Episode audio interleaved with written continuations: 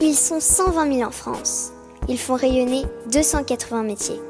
Ils sont passionnés et engagés, entrepreneurs et formateurs. Ils aiment la tradition et soutiennent l'innovation. Ils valorisent nos territoires et défendent le fait à la main.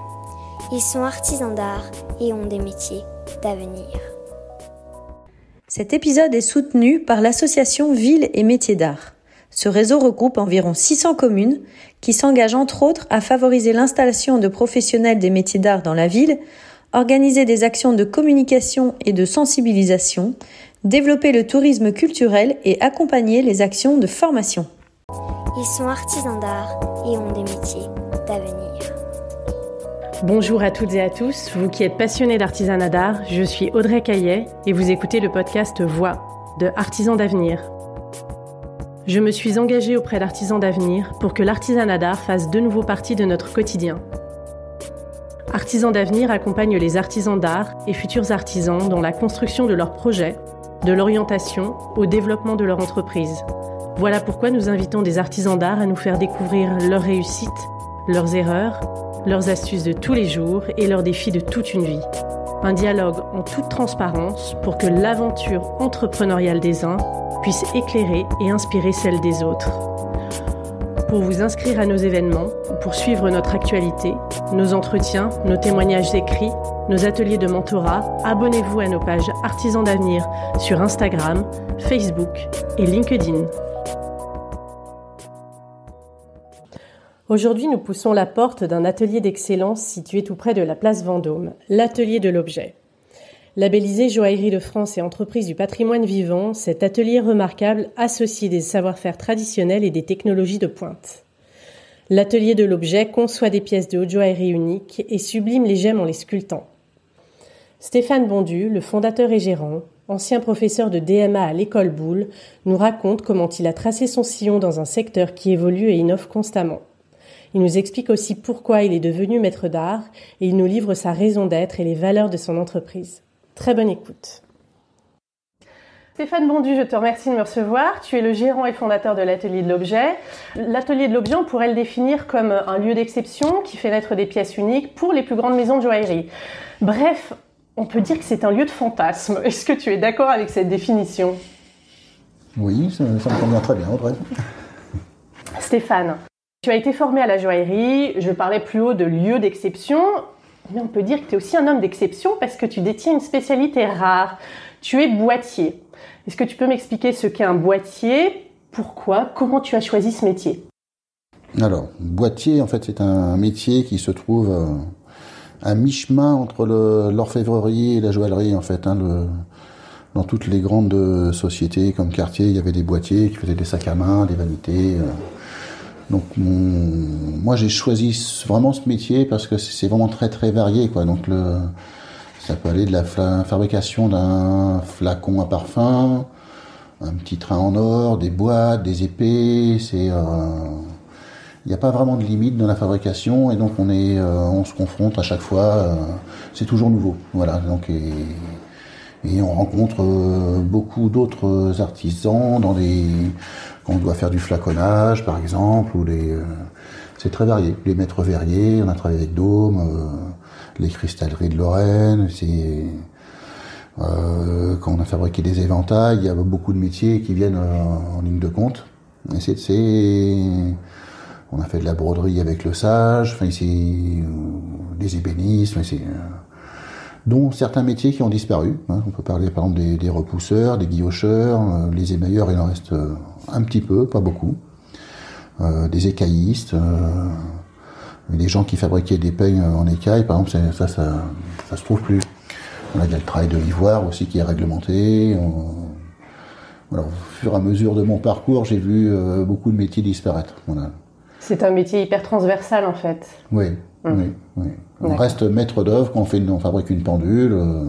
Il y a le travail de lapidaire, le travail du diamantaire, des graveurs, euh, dans des graveurs à la, pour faire de la gravure main, actuellement à Paris, il nous reste deux personnes qui sont débordées, qui sont euh, et qui vivent presque moyennement de, de leur art, mais c'est fait de leur métier.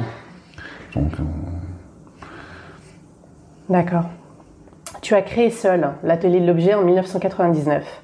Est-ce que tu peux m'expliquer quelles ont été tes motivations pour entreprendre? Alors les motivations, c'est que bon, un peu forcé à m'installer. J'étais pas forcément euh, voué à m'installer, mais j'avais des, des, pendules pour eux vachement Constantin à finir. Euh, la société où j'avais des parts à l'époque avait euh, a été dissoute. Voilà, les, les vieux associés, ils voulaient euh, nous vendre la boîte et nous on a, dit non. Et les, bon, bah, hop, tout le monde dehors. Et euh, j'avais des travaux en cours. Et les clients m'ont un peu forcé pour m'installer en fait. Voilà. Pas, je l'ai pas fait avec une volonté d'entrepreneur forcené. Entrepreneur dans l'âme, d'accord. Tu, tu, Donc, tu n'as pas eu le temps d'analyser le marché, d'analyser de, ta concurrence? Oui, j'ai continué les objets que j'avais commencé et euh, pas, il n'y a pas chez moi cette volonté, même si je suis fils d'entrepreneur. Euh, c'est, je connais aussi euh, les risques. tous les risques, les risques et les, soucis qu'on peut avoir. Donc, euh, c'est pas tout fait. C'est moins tranquille que d'être salarié quelque part. Stéphane, on sait que dans ce secteur, l'activité est cyclique, très liée à la conjoncture. En ce moment, on est dans le marasme du Covid. Malgré tout, il y a des groupes de luxe qui réalisent de belles performances, qui sont en constante progression. Ta PME, en période de crise, comment elle maintient le cap? Comment est-ce qu'on arrive à, je dirais, à, à, continuer à avancer, à progresser? Comment on maintient le cap, mon capitaine? Est-ce qu'on fait le dos rond Est-ce que tu es sur le terrain? Est-ce que tu innoves? Enfin, est-ce que tu as changé ton modèle? Pas par rapport à cette crise-là, par rapport à... D'une manière générale, il faut toujours être euh, en, innovation et toujours réinvestir dans les sociétés. En fait, c'est... avant de faire de la joaillerie, j'ai fait de la comptabilité. C'est vrai qu'on pouvait mesurer les, bonnes capacités d'une entreprise au taux de réinvestissement dans, la société. Donc moi, je m'autofinance et je laisse... Euh, je prends assez peu de... Les résultats, je les laisse dans l'entreprise, en fait. Ce qui fait que j'ai une grosse trésorerie, je n'ai pas besoin de financement. Donc toujours à chercher de nouvelles machines et de nouveaux procédés, à la fois sur le... Faut garder un côté traditionnel et, qualitatif, mais la, que les nouvelles technologies nous ouvrent beaucoup de perspectives et nous permettent d'améliorer nos produits et notre fabrication. Comme nous travaillons principalement, enfin moi je travaille, j'ai des clients, mais je travaille pas pour eux. Je travaille pour moi pour faire de beaux objets. Donc c'est euh, je reste quelque part un ouvrier dans, l'âme. Et un ouvrier, c'est quelqu'un qui est capable de faire une œuvre. Hein, c'est un petit peu, euh, dirais, euh, abîmé avec le, temps, cette, euh, cette, définition, mais pour moi, un ouvrier, c'est assez noble. Stéphane, tu me parles d'innovation.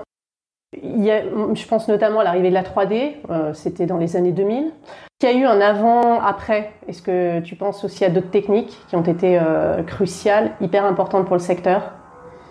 Oui, enfin c'est principalement toute la chaîne euh, FAO, DAO euh, qui a euh, à la fois amélioré le, la, productivité. Moi, c'est à partir de ce moment-là où je me suis vraiment investi dans, le numérique que j'ai pu dégager un petit peu de bénéfices, ce qui n'était pas du tout le cas avant.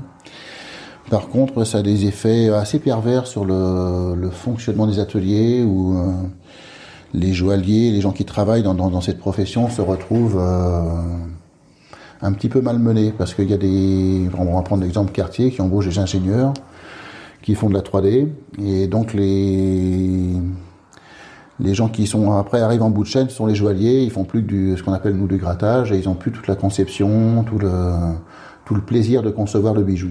Mmh. Et ce que j'ai voulu éviter ici chez moi où tout le monde fait sa 3D et, et conçoit donc on a j'essaye de conserver euh, un attrait pour le métier, quoi, que ce soit plaisant de travailler, mmh. du plaisir. J'allais te demander en fait si, si, chacun se formait sur tous les métiers dans ton atelier. Oui. Mmh. C'est pour se faire la main. C'est pour parce que c'est pour prendre du plaisir. Plus. Mmh. Voilà, c'est euh, la notion de plaisir est très importante et euh, c'est euh, hier soir il y en a deux qui sont qui apprennent le, certissage. On s'est mis à la gravure à la main. bien sûr, on a une, une nouvelle machine à gravure laser mais on, conserve toujours le, la recherche de, à la fois de la qualité et de se faire plaisir en faisant de la qualité. On a des formateurs externes qui viennent pour tout ce qui est logiciel. Mais après, les gens se forment entre eux. Enfin, j'essaye vraiment euh, faire en sorte que la bienveillance soit vraiment de mise à l'atelier. Stéphane, toi qui es dans le secteur depuis l'obtention de ton BEP en 1984, comment est-ce que tu as vu évoluer la, profession? Bah, C'est principalement l'arrivée du numérique hein, qui a tout bouleversé. Et c'est peut-être ce qui nous sauve aussi. On arrive hein, quand même à complexifier. Euh, enfin, c'est euh, la qualité demandée par les grandes marques a beaucoup euh, progressé. on arrive à avoir 10 ou 15 contrôles en cours de fabrication sur une pièce. Enfin, c'est énorme. Quoi. Mmh. Mmh. Justement, est-ce que tu trouves que l'exigence de tes clients a changé Oui. Oui. dans quelle mesure ben, autrefois, enfin, on travaillait, on faisait un objet, on finissait, on travaillait la nuit, on le collait, enfin, ça partait le lendemain dans un avion pour les Émirats, c'était, la qualité était moyenne. Maintenant, on a beaucoup progressé en qualité et enfin en savoir-faire aussi en ce qui me concerne, euh, principalement auprès de clients euh, très exigeants. En termes de luxe, est-ce que tu, est-ce que tu trouves que le luxe euh, a, a, évolué au fil des années? En fait, est-ce qu'il a changé? Est-ce que tu le trouves plus clinquant, plus discret par rapport aux attentes et par rapport aux commandes de tes clients, plus vertueux certainement, plus innovant, plus insolite? Peut-être au niveau des pierres, est-ce qu'on, je sais pas, est-ce que, est-ce que les, les, les, pierres ont changé? Est-ce que c'est plus de grosses pierres? Est-ce que c'est plus de petits pavages? Est-ce que peut-être au niveau du look, du design, de l'esthétique, peut-être? Il y a beaucoup de choses. Euh, ça c'est bon. Il y a eu l'arrivée de, par exemple, de Victoire de Castellane. et hmm. ça c'est beaucoup. Euh, quand j'ai commencé, les pierres précieuses, c'était rubis, émeraude, saphir. Voilà. Les classiques. Voilà. Mhm. Alors que maintenant, c'est, euh, on va euh, sur de la topaze, de la tourmaline, enfin le... Et comme tout ça, en fait, la demande mondiale a explosé, en fait, toutes les matières commencent à devenir un petit peu rares. C'est-à-dire qu'on trouve plus du, lapis ou du cristal de roche. Avant, les, à Madagascar, il suffisait de se pencher pour ramasser. Maintenant, c'est terminé. Les matières ont pratiquement disparu moi j'ai beaucoup de stocks de pierres dures, euh, mais au fur et à mesure, euh, on se rend bien compte que tout ça c'est épuisé en fait. Donc ça va. Il y a de la, de la, rareté, les prix ont explosé et, voilà, par exemple là j'ai un projet avec du, bois de santal, bon c'est interdit de l'exporter, euh, on n'en trouve plus, j'ai quelques morceaux qui, qui me restent, c'est tout quoi. Voilà. Hum. Donc tu, tu, réponds en partie à ma, question suivante en fait. Euh, par rapport au luxe engagé, je, je me demandais en, en, quoi le luxe engagé avait changé ta chaîne de production. Je pense notamment aussi à tout ce qui est or, euh, leur hum. éthique, leur fair mind, leur, leur recyclé. Comment est-ce que tu fais pour t'approvisionner? En fait, tout ça, bon, il y a, j'ai euh, récemment eu plusieurs clients qui sont venus, enfin futurs clients peut-être, qui sont très branchés, donc or recyclé les pierres, il faut qu'elles aient extraites il y a plus de 30 ans ou 40 ans pour que ce soit des qu'on arrête euh, l'extraction, mais c'est guère possible en fait. C'est le recyclage, l'or il est tout le temps recyclé quoi. nous, tous les déchets sont recyclés, on, jette pas les morceaux d'or. Mais euh, quand on a besoin pour fabriquer un bijou d'une plaque, on la prend chez il y a, un ou deux fournisseurs euh, européens, donc c'est cette plaque elle est c'est la même pour tout le monde, pour faire ce bijou. Et il y a un petit peu un discours euh, commercial autour de ça. Bon, l'or c'est une chose, c'est un petit peu différent. Mais euh, le recyclage, moi j'ai une voisine là qui fait de l'or recyclé. moi, c'est des bijoux qu'elle achète à la casse. C'est bon, c'est euh, c'est vendu comme du recyclage. Et bon, oui, c'est quelque part ça l'est, mais c'est un peu du baratin quand même. Concernant les pierres, euh, notamment les pierres de couleur, alors sous-entendu que tu fournisses les pierres aux clients, je ne sais pas si c'est le cas. En général, les, pierres les clients apportent plutôt leurs pierres. Maintenant, oui. D'accord. Dans ce cadre-là, est-ce qu'il euh, y a un certificat euh, ou une autorité qui doit attester obligatoirement l'authenticité de ces pierres? C'est fait pour le diamant maintenant parce qu'il y a le il y a le diamant synthétique qui arrive en fait, et donc euh, tous les euh, diamantaires, enfin les vendeurs de diamants, ont des machines et testent toutes leurs pierres, même sur les plus petites. Et il y a une, euh, tout un process en fait où on ne doit plus ouvrir les, les plis qui arrivent pour pas qu'une pierre puisse se mélanger ou les, grandes marques, les grands donneurs d'ordre essayent de se couvrir par rapport à ça pour plus être pris en défaut par un client qui pourrait porter plainte. Mais nous, enfin, c'est un réseau de confiance de toute façon, donc ça fonctionne bien, on respecte toutes ces, procédures maintenant. Très bien. On parle de législation. Euh, est-ce que toi, Stéphane Bondu, tu te tiens informé de tout ce qui est nouveau, nouvelle réglementation? Bon, je sais qu'il y a le RJC, on, le RJC, on en parle. Le RJC, c'est la déclaration d'engagement. Il définit les bonnes pratiques sociales et responsables. Est-ce que tu penses que c'est suffisant aujourd'hui? Est-ce que c'est une garantie suffisante pour être considéré sur la place comme un fournisseur sérieux? Mais c'est obligatoire. je suis dans, les derniers à pas l'avoir fait, le RJC, donc c'est très contraignant. Hein, c'est un, audit de 400, 400 pages, c'est, euh, c'est un coût important aussi. Et c'est, euh, il y a des côtés qui sont, à mon avis, un peu ridicules. Quoi. Le, le respect des droits de l'homme, c'est évident. Euh, j'ai pas trop à me justifier de ça. Le, côté écologique, euh, écologique, euh, ça fait très longtemps que j'impose le tri, qu'on fait recycler nos déchets.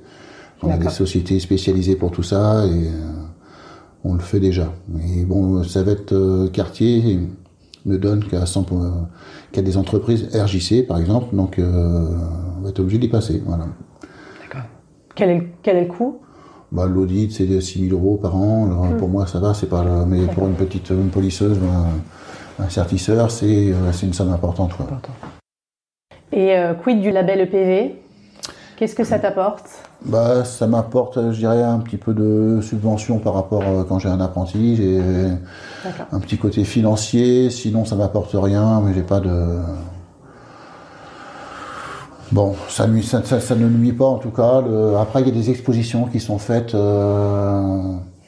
à Shanghai, je sais pas, enfin un peu partout dans le monde, euh, aussi par les maîtres d'art. Mais bon, comme moi je n'ai pas de stock et j'ai rien à montrer, euh, bon, ça on, parlait tout à l'heure d'impact environnemental. Euh, rien ne se perd en bijouterie. Ton or, bien sûr, tu le fais fondre.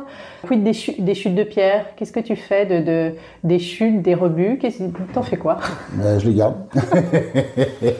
je les stocke. Voilà, J'en ai un peu partout. Euh, comme on peut toujours se servir des petits bouts. Ben, tu peux retailler, tu peux t'en resservir. Oui, oui, oui. Enfin, on jette pas. Enfin, je, pourrais jeter déjà, donc euh, je stocke. D'accord.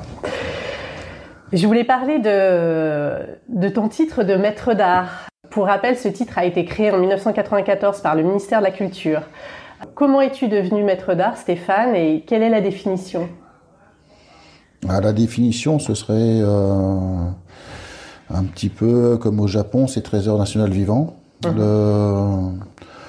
Par, je dirais, mon savoir dans le métier de la boîte, et, voilà, pouvoir faire une boîte en plané, un briquet, un stylo. Et bon, comme j'étais sûrement dans les, derniers euh, à avoir ce savoir, en fait, euh, ça me paraissait très important à la fois de, rentrer dans un cadre pour le transmettre. En fait, euh, le cadre, je l'avais déjà et je le faisais déjà. ça dépend un peu des projets qu'on a à fabriquer à l'atelier.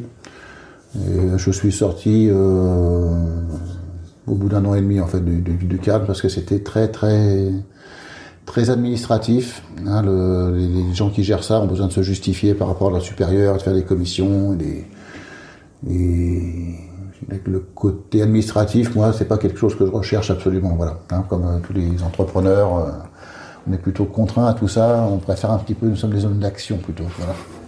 Tu m'as dit que tu collaborais avec d'autres métiers d'art. Euh, est-ce que tu t'intéresses à ce que font tes concurrents? Euh, je le vois au travers des pièces qui passent ici, quand je les ai en réparation, tout ça, voilà. Donc, euh, voilà, ça nous conforte dans notre idée qu'on fait un très bon travail. Concernant ton portefeuille client, est-ce que tu peux me dire pourquoi les plus grandes maisons font appel à toi? Qu'est-ce qui fait que tu fais la différence? Il y a le savoir-faire, je pense, hein, principalement. Euh, dans les objets, quelque part pas spécialement le, choix d'aller ailleurs, hein, d'une part, et euh, bah, ils sont contents de, la relation qu'on a, qui est, on a vraiment une relation euh, avec du suivi. En fait, on, ne cherche pas le one shot à vendre une pièce très chère on est très souple dans notre gestion. Enfin, c'est surtout une très bonne réputation de qualité. Ça, c'est, je pense c'est la principale raison. Si je comprends bien, tu n'as donc pas à prospecter. Non, j'ai jamais prospecté. Non. Quelle chance. Je voulais savoir, Stéphane, si les clients négocient. Non. non. on peut redéfinir un projet en ayant une, autre approche, une autre manière de, de, de, de travailler si, pour essayer d'en réduire le coût ou alors d'avoir des, des, objets qui soient répétitifs, ça peut induire une baisse de coût. Mais euh, ils négocient assez peu. On reste assez raisonnable de toute façon dans les tarifs, donc euh, bon, ils n'ont peut-être pas besoin. Aujourd'hui, tu emploies une trentaine de personnes? Oui. Je voulais savoir si tu avais des velléités de croissance ou est-ce que tu penses que tu as atteint ta taille critique en termes de personnes, en termes de machines aussi? C'est à définir. Je n'ai pas réfléchi sur ça en fait. Donc euh, ça dépend du travail que l'on a à faire et bah, s'il faut embaucher, euh, j'embauche. Un petit peu euh, complet dans les équipes, enfin, dans, dans, les, dans, les, locaux. chaque fois, ce sont des très gros investissements, mais c'est possible qu'on embauche. Oui, je cherche pas à grossir forcément. Voilà, c'est pour l'instant c'est suffisant. Quel est le, plus, le projet le plus fou qui t'a été confié? Je sais pas. Ça date avant je dire que. Euh, demande particulière, peut-être un client particulier une coque de téléphone portable complètement pavée, euh, des jantes de. Oui, je sais pas, mais pour moi, je trouve pas ça fou, donc euh, bon, c'est. Mm. Ça fait presque partie de ton, tes bah, demandes. Oui, bah oui, c'est. la fois, bon, on a pu monter le plus gros diamant jaune, ou je sais pas, mais bon, c'est c'est peut-être impressionnant pour d'autres personnes, mais comme on fait que ça, c'est pas ça. Voilà. Sans être blasé, c'est intéressant, mais bon, Stéphane, la question de la fin. Est-ce que tu tires des enseignements de tes expériences au quotidien? Oui. Bonne question. lesquels Ah, lesquels bah, C'est euh, en fait ici on se remet tout le temps en question euh, sur mais sur le sur, à tout niveau quoi. donc c'est on cherche toujours à progresser en tout cas donc une recherche euh, de quintessence quelque part de il est toujours en progression puis pas rester les, deux pieds dans le même sabot donc euh, c'est bien en même temps, tu, tu, tu, arrives à définir les valeurs de ton entreprise, l'innovation, la, la, résilience mmh. aussi, parce que vous savez vous adapter, l'humilité, Mmh. Aussi Oui, oui, oui. Mmh. Oui, oui. Tu peux mettre tout ça, oui. Beau, intelligent et modeste. Merci beaucoup Stéphane Bondu pour cet échange. À bientôt Audrey.